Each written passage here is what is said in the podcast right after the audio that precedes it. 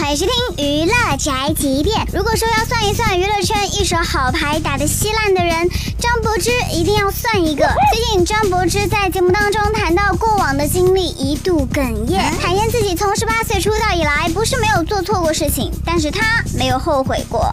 虽然我十八岁出道到现在，其实我不用多说，大家都知道我经历高高低低，很多很多东西，也不简单的东西。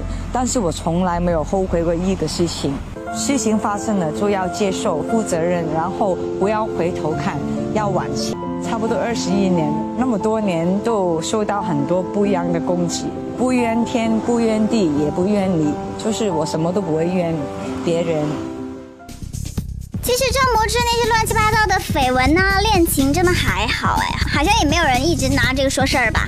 主要是张柏芝年轻的时候工作态度有问题，老是耍大牌，不然现在早就是影后啦。眼下其他人都有新的生活，张柏芝也该成熟了吧？这就是本台街饭和发拉报道，以上言论不代表本台立场。